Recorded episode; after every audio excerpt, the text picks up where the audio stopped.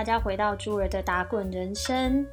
不知道大家今天洗几次手了呢？朱儿的手基本上已经洗到有点快烂掉了。那不知道大家出门的时候口罩有没有记得多准备几个备用啊？那记得在戴口罩之前和之后，触摸你的眼睛、嘴巴和鼻子的之前和之后，都要记得洗手二十秒哦。那这集猪猪想来和大家聊聊最近的生活，就比较呃属于闲聊的一集这样子。那其实我最近的生活真的是被挤得满满的。那医院除了工作之外，还有很多的教育训练要完成。那然后又因为 COVID 的关系，所以目前教室课程的话呢，就被砍到剩两天，就是呃会比较。聚焦在急性照护，那因为我自己本身在呃医院嘛，所以就会比较集中在急性照护的一些呃课程上面，一些技术还有一些知识上面这样子。然后呢，其他全部都改成线上课程，让我们在自己在。就是在家的时间去完成这样子，然后医院那边会给大概七个半小时的薪水，让我们去完成这些线上课程。可是这中间其实有蛮多是呃有实现性的东西，比如说 glucometer，就是血糖机，或者是像 IV pump。这一些东西都要尽快完成，才不会去影响到临床上的工作。像 glucometer 的话，我们医院规定是说，我们必须要完成线上的学习课程，然后达到百分之百的呃考试的分数，这样子就是考试要考一百分，然后你才可以拿到血血糖机的那个 access，你才可以拿到那个。呃，进入的密码这样子，你才可以登录。所以，如果我没有尽快完成的话，我真的是每次上班我都要去找同事，然后帮我按他们的密码，然后就真的很很麻烦。然后，偏偏我最近的病人真的是一堆要 QYT 验血糖的。所以就真的像这种东西，就是要尽快完成这样子。那其他还有一些，比如说 DNR 的分类，然后一些安宁相关的课程，然后一些比如说疼痛控制等等，真的就觉得我每天就是被各种知识淹没。那我真正花在课程上的时间，其实已经远远超过那个七个半小时。但真的没办法，这有时候是个人进修的东西，然后都会呃变成你的一些。呃，经历，然后他也都会有资料存档这样子，所以其实就就当个人进修吧。那在加拿大的新进人员的这个部分，跟台湾不太一样的地方是说，这边呢基本上就是会给你四天的 body shift，或者是我们叫 shadowing shift。那通常都会是两个白班，两个夜班，但是也是可能会视情况去做一些调整。那比如说，朱儿当初拿的就是三个白班跟一个夜班，因为我的 educator 就希望我可以上到周一的白班这样子，因为我前面的两天白班都是在周末。那因为只要当过护理人员的都知道，基本上白班在周末跟在平日根本就是完全两件事情，尤其又是周一，通常是最多 order、最多处置，然后最多的进出，大概就通常都会在周一这样子。那这个 body shift 会安排一位同职称的同事来带，比如说我是 RN，就会找呃另外一个 RN 来带这样子。那呃，基本上我的 educator 给我找的几乎都是蛮资深的的的的 RN 在带我这样子。那其中就是一个带我两天的一个那个同事，真的是他超厉害，他今年要满七十岁了，真的我觉得超厉害，要年满七十岁了，然后还是继续在。这个岗位上就是坚守着，而且他是 full time 哦，这真的超强的。那呃，好，回到刚刚的那这个 body shift 的话呢，就会看情况让你去拿 assignment。如果说呃你是在第一天工作的话。基本上，如果你是第一次在这个机这个机构，然后在这个医院这个单位上班的话，基本上第一天通常都会给你一些适应期。然后第一天你可能就是跟着你的 body，就是跟着带你的人，然后就是去适应环境，然后看一下这个单位的 routine 是什么这样子。那二三四天的那那四那那另外三个三个 shift，你可能就会看你自己的适应状况去选择拿呃。assignment，那因为我之前有在这个单位实习过，所以其实我就没有所谓的第一天跟着看啊或什么的，我其实基本上第一天就直接就是我就拿到满，就是我就直接跟学姐讲说，哎，我可以拿到满这样子，就是我就第一天就先拿了三个 new 呃三个 patient，那因为我们那时候我在 training 的时候。我在 body shift 的时候，我们的单位其实没有满床，所以我那时候就是先拿三个病人，然后就跟我的同事们说，如果有 new patient 进来的话，我想要拿呃 new patient，然后我想要练习就是自己一个人完整的做完整个 admission，就是整个住院的流程这样子。然后呃这四个 shift 结结束之后，你就独立喽，对，就是。不管你是不是第一次在这个地方工作，不管你之前在这个单位有没有经验，不管你了不了解这个这个 facility，只会给你四天的训练期，后面就是马上独立。可是这边的话，我觉得就是跟台湾的差别啊，也在于说这边的同事和主管，其实他们都非常愿意花时间教学，所以即使我们独立了，你还是会觉得很安心这样子。然后因为随时你都可以求援，然后随时你都可以找到帮手。那我自己的习惯呢，就是我一定会直接拿到满，就是病人直接就是床数拿到满满，然后把自己弄到最忙最累这样子。因为不管怎么样，你都一定要体会一下崩溃的时刻。那当然要在自己有 backup 的时候去崩溃啊，因为真的这个时候单位会有一个多余的人力出来，然后呃帮忙 cover 这些东西的时候，其实这时候你就是尽量能够，比如说最。最麻烦的案子你就给他拿，然后就是比如说最麻烦的病人、最多 care 的病人，你就是就给他接下来吧。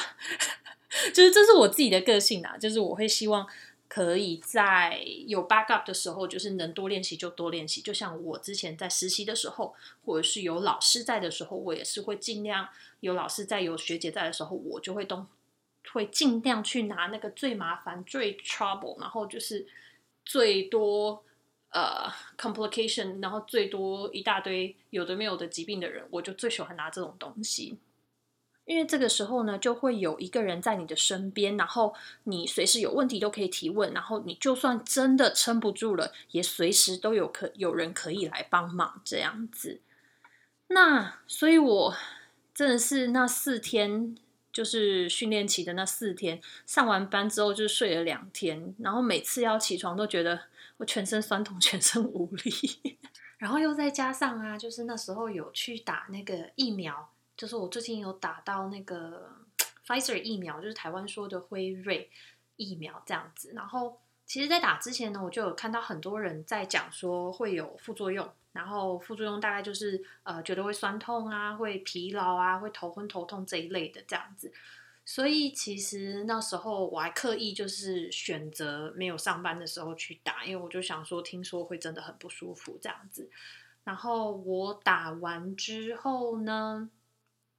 大概十五分钟到三十分钟内就开始有一些就是恶心的感觉，这样子就觉得有点恶心反胃。然后后来就觉得那好像也还好，然后开始觉得手臂开始隐隐的有点酸痛的感觉，就隐隐约约的，其实不明显。然后隔天早上睡起来，真的就觉得我的手要废了，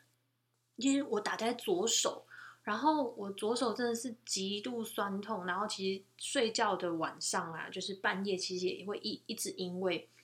呃翻身的时候压到注射的部位，然后就会一直一直被痛醒这样子。然后隔天一整天就是很明显的酸痛感。然后很明显的头昏跟疲劳这样子，完全起不来。我那天就是在在床上就瘫了一整天，真的是谢天谢地。还好我选了一天，就是我老公会在家的时候，然后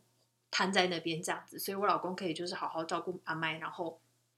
让我就是瘫在床上当废人这样子。然后我的反应其实还蛮明显的，就是明显到什么是我左手几乎举不起来，然后我的酸痛是一直延伸到肩颈部位。就是整个肩颈部位，然后到整个上手臂这样子，然后举起来的时候，你就会觉得很明显的无力感。所以那时候，其实，在打完疫苗之后，就是就是除了原本的全身酸痛，然后又再加上就是打疫苗的酸痛，但还好，我觉得打疫苗的酸痛就是大概呃打疫苗的，我们刚刚说第二天就很严重的酸痛嘛，就是睡觉起来第二天，然后第三天就很明显的就有什么都感觉都没有咯，就是还蛮明显的。然后所以呃这部分我觉得还蛮奇妙的，就真的就是那一天那一天超级不舒服，然后整个人就觉得说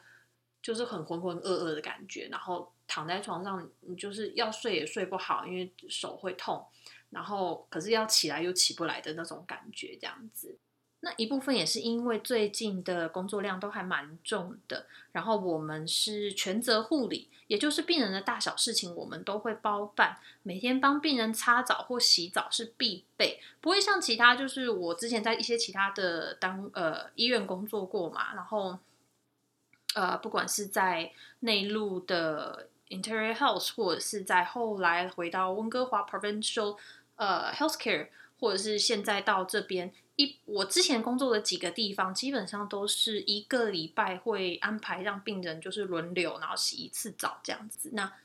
呃，现在在这个单位的话，因为是安宁照护，所以基本上这种。洗澡、擦澡这件事情就是一个必备，所以我们每天早上就是治疗做完之后呢，就是开始一个个帮病人就是擦澡或淋浴这样子，然后再加上最近 Total Care 的病人真的蛮多的，所以就很容易觉得全身酸痛的这样子。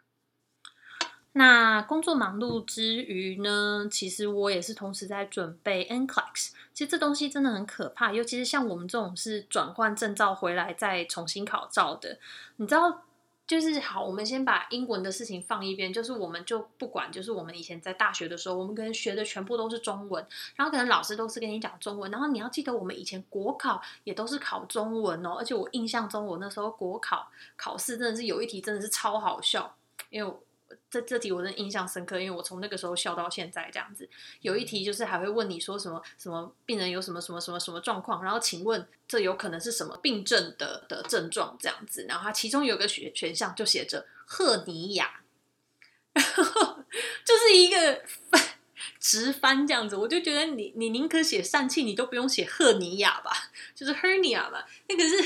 对，就是反正在台湾呢，我们主要所有的教育都是用中文的教育这样子，所以我们就先扣除掉中文教育这个部分，就是所有的东西啊，我都全部要必须要把它转换成英文，然后不管是药理学，不管是呃我们讲的内科、外科，然后妇产、精神、儿科，然后社区、工位这一大堆有的没有的，这重点是这些东西我上一次的完整去念过，去复习。这些知识都已经至少是十年前的事情了。你知道，当年就是只要准备国考的时候，就是拼命做考古题就好了。但是现在就是做考古题，整个就是满头问号啊！因为我以前是呃胃肠肝胆科的，然后尤其是在台湾又分专科分的非常的细。然后当我看到那个什么 Addison disease，然后看到 SIADH，然后看到什么 Diabetes insipidus，我整个就觉得。晴天霹雳，那我就觉得这些到底都是什么东西呀？所以就是在这里，我要郑重的向我的大学老师们道歉，对不起，我把你们教的东西都忘光光了。但是就是跟我同年代的朋友们，你们要不要就是来分享一下你们非专科的东西还记得多少？快点来跟我说一下，让我的愧疚感可以少一点，好不好？拜托拜托。那我会听完以后，发现大家都还是那种书卷讲脑袋，然后我的人生就黑暗了。Anyway，然后最后呢，我就买了线上的复习课程，然后现在在做复习这样子。所以每天呢，基本上就是有工作就工作，然后没有工作就带小孩。小孩睡着以后呢，我就起床念书。然后，所以基本上每天我也是大概平均都是两三点睡觉这样子。然后。平常其实也蛮积极，现在在上呃教练课，在练车。那现在很急着考驾照的原因，很大一部分也是因为疫情。就是疫情开始之后，其实出门对朱尔来说就是一份焦虑。当我和阿麦一起搭公车的时候，我们看到外面的人没有戴口罩，或者是戴口罩的方式不对。那比如说把口哨拿下来打喷嚏，喂。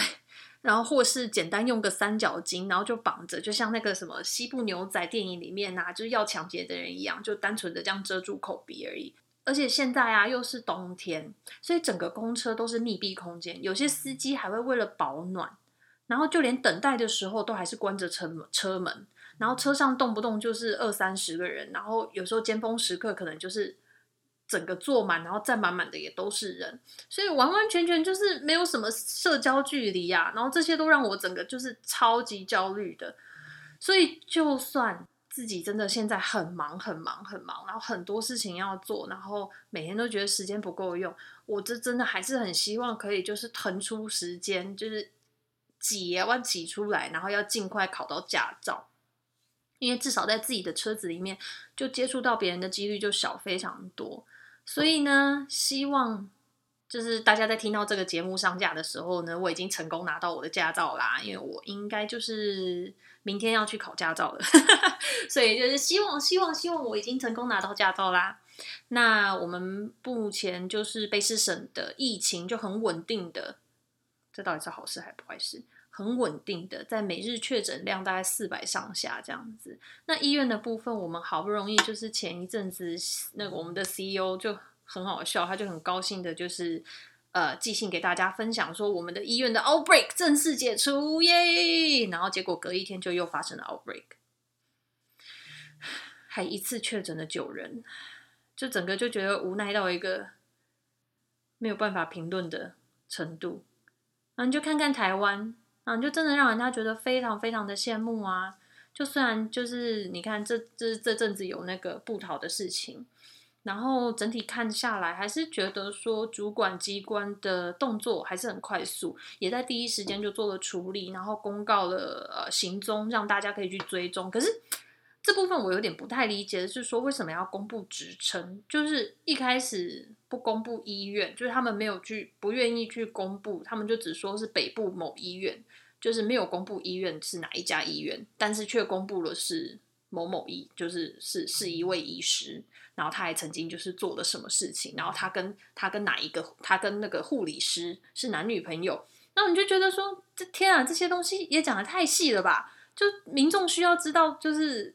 这些东西吗？民众需要知道，就是他们两个是男女朋友，所以所以有接触这些事情嘛？就是用这些东西来肉搜这些衣物也太容易了吧？然后就让人家觉得非常不能理解。其实这个真的是我很不能理解的一一些东西，就是有些你想需要知道的资讯没有办法得到，但是有些不需要知道的资讯又太多了，所以。又看到下面就是新闻下面很多人的回应，就让人家非常的五味杂陈呢。台湾人其实真的就是有非常温暖的地方，可是那种猎巫的心态，然后还要找人下台、找人 fire 的那种心态，真的是让人家非常的心寒。尤其是那个杨志良，尤其是那个杨先生，对不起，我刚刚讲太快。那个杨先生说什么要解雇那位医师，然后我整个听到就一肚子火啊！我们今天。我们全世界面对的都是一个肉眼看不见的病毒，就算我们今天正确洗手二十秒，也只是大幅度减少手上的病毒量。其实过两天我会再 PO 一张照片，就是我这阵子在我们的一个 Travel Nurse 的一个社团里面，有人分享了一张照片。我们真的只是大幅度去减少手上的病毒量，但是不代表就是说我们的手就是完全的无菌状态耶。我们穿上防护设备，我们洗手，我们做隔离的这些措施，这些都只是减少接触病毒的机会，可是不是百分之百隔绝。我们就是接触率也不是就零趴呢。那当今天医疗人员冒着这些风险继续照顾病患，然后最后却因为这些风险而让自己受影响的时候，还要被这些人落井下石，然后被这些人批评，被这些人责骂。我真的是想想都觉得很心疼，然后也觉得就是心酸。我就真的没有办法想象会被感染，其实真的不是任何人的错误。就算我们今天要提建议，其实也不应该是批评，而是用一个我们要怎么做可以更好的一个角度和心态来做讨论，而不是批评，不是猎污，不是责骂。耶，就是我我觉得这个是我们。要去调整的一个心态，那因为我们都是人，我们其实会面对的是看不见的病毒，那是人都会犯错，而且病毒这种东西就是无孔不入。那有时候我在一些社团看到一些留言，我也会就是在心里面默默的翻白眼。比如说现在医医院发生了 outbreak，就会有人在留言就责问说：“医护不是最应该知道怎么防护吗？怎么还会犯这种低级错误？”你 你知道这句话真的是让人家不知道该怎么回应呢？难道医疗人员就可以不要吃饭、不要呼吸、不要上厕所吗？只要吃饭，只要呼吸，只要喝水，只要上厕所，对医疗人员来说就是一个破口，它就是一个可能感染的风险。因为这些动作，我们都必须要脱掉我们的防护装备啊！我们就是在一个满满的看不见的病毒都。完完全被这些看不见的病毒围绕的地方工作啊！好，就是负面的东西，其实我也不想聊太多，因为这一年多来已经够负面了，真的是再负面下去，我真的觉得我自己可能会就陷在黑洞里面出不来这样子。世界上的恶意真的很多，但是世界上的善意也还是非常多的。有时候看到身边的人，然后还有看看可爱的病人家属，就会觉得这个世界还是很可爱，然后。在这一段时间，其实真的也是接受到非常多，就是不管是亲人还是朋友，或者是一些不认识的朋友的鼓励，还有支持，其实真的就是会觉得心超暖的。然后真的就是非常谢谢你们每一个愿意发声出来鼓励我们的人，真的不要觉得你们的声音很小，因为当你们说出这些话的时候，我们听到了。真的是非常非常非常谢谢你们，然后就是看到就是你知道大家一直疯狂拼命投喂，我觉得台湾人这部分也真的超级可爱的，就是当我们想要付出，然后想要呃去做些什么，却不知道该做什么的时候，我发现台湾人就有一个习惯，这也是我们的文化，就我们开始疯狂投喂，所以那个布逃就是那一阵子医护人员大概就是每一个都是体重就是。在疯狂往上飙升，这样子，其实这部分真的就觉得台湾人真的是超级可爱的，就是一个想付出却不知道该怎么样的付出，然后就是干脆就是我拼命就是送东西给你吃，这样子就很可爱。那在这个同时呢，我们就是继续努力去做好我们可以做的，然后一起把好的还有正确的观念传递出去，让更多人可以知道，然后这样子就有更多人可以知道要怎么样正确防疫。那我们今天的碎念就到这边啦。今天的节目真的是比较短一点点，因为真的是我等一下又要出出门去练车了。那节目的最后，还是想提醒大家，记得进出公众场所要戴口罩。那 B C 省的各位也看见，目前社交限制的政策已经改成无限期了，所以记得保持社交距离，我们不群聚，不 party。那戴口罩之前和之后都要记得洗手二十秒。那你要摸你的眼睛、鼻子和嘴巴的之前和之后，也都记得要洗手二十秒哦。那做了最近真的比较忙，上次衔接课程的东西，其实我还在收集跟呃询问一些资料，这样子，我尽量找时间会把那些东西统整出来给大家。可能要等到我证照考之后，才会比较有空的可以做 一些闲聊以外的节目内容这样子。那在这中间，还是欢迎大家在朱儿的脸书按赞、追踪、留言。那朱儿的打滚人生也有 Instagram 账号是 Piggy in Canada。就是 P I G G Y I N C A，Piggy in C A，快来追踪我哦！然后我的 Podcast 节目在 First Story、Apple Podcast、Spotify、Google Podcast、KKBox 还有 Pocket Casts 都可以收听。喜欢的朋友也欢迎到 Apple Podcast 帮我做评价和留言，让更多人可以听到猪猪的声音哦。我们下次再见啦，拜拜！大家要照顾好自己哦，拜拜。